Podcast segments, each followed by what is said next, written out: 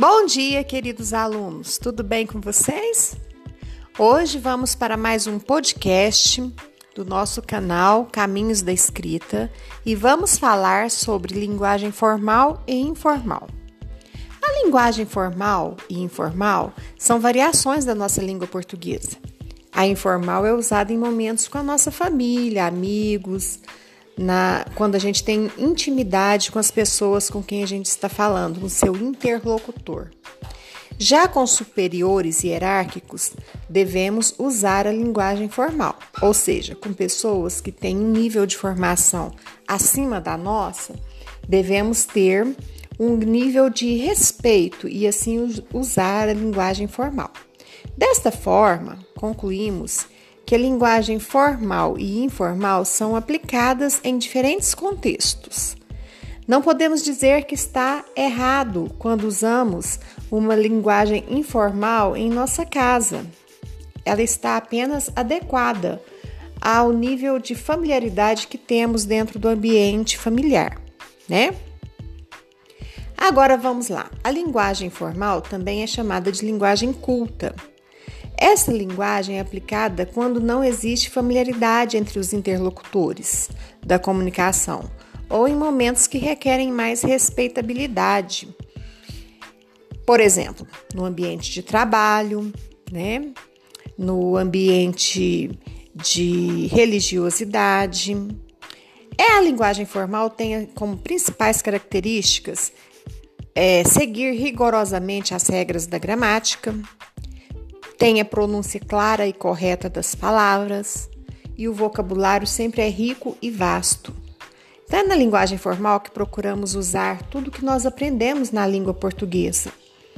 Aprendemos a falar corretamente os finais das palavras, porque muitas vezes na linguagem informal, em nossa casa, nós fazemos a redução do gerúndio, a redução do infinitivo, por exemplo, cantando. Nós falamos muitas vezes cantando. Isso é uma redução, é retirar o final da palavra. Falar, muitas vezes nós falamos, vou ali falar, né? Cortamos o infinitivo, tiramos o R. Isso é uma linguagem que nós usamos quando a gente tem, está num ambiente muito íntimo, muito familiar, vamos dizer assim o que não ocorre na linguagem formal. Quando que nós vamos usar essa linguagem formal? Em discursos públicos ou políticos, na sala de aula, em conferências, palestras, seminários, em provas e concursos públicos, em reuniões de trabalho e entrevista de emprego, em documentos oficiais, em cartas oficiais. Muitas vezes as pessoas pensam que a linguagem formal é usada apenas quando escrita. E não é o que acontece. Muitas vezes nós vamos discursar, muitas vezes nós vamos explicar alguma coisa, nós vamos usar a linguagem formal, né? Agora vamos falar um pouquinho sobre a linguagem informal, que também é chamada de linguagem coloquial, que é aquela que nós usamos no dia a dia. Essa linguagem é aplicada quando os interlocutores são amigos ou familiares e em momentos de descontração, de brincadeiras. As características da linguagem informal. Ela não se preocupa com o uso correto das normas gramaticais. Ela se preocupa mais com o se fazer entender. Utiliza vocabulário simples, expressões populares e coloquialismos.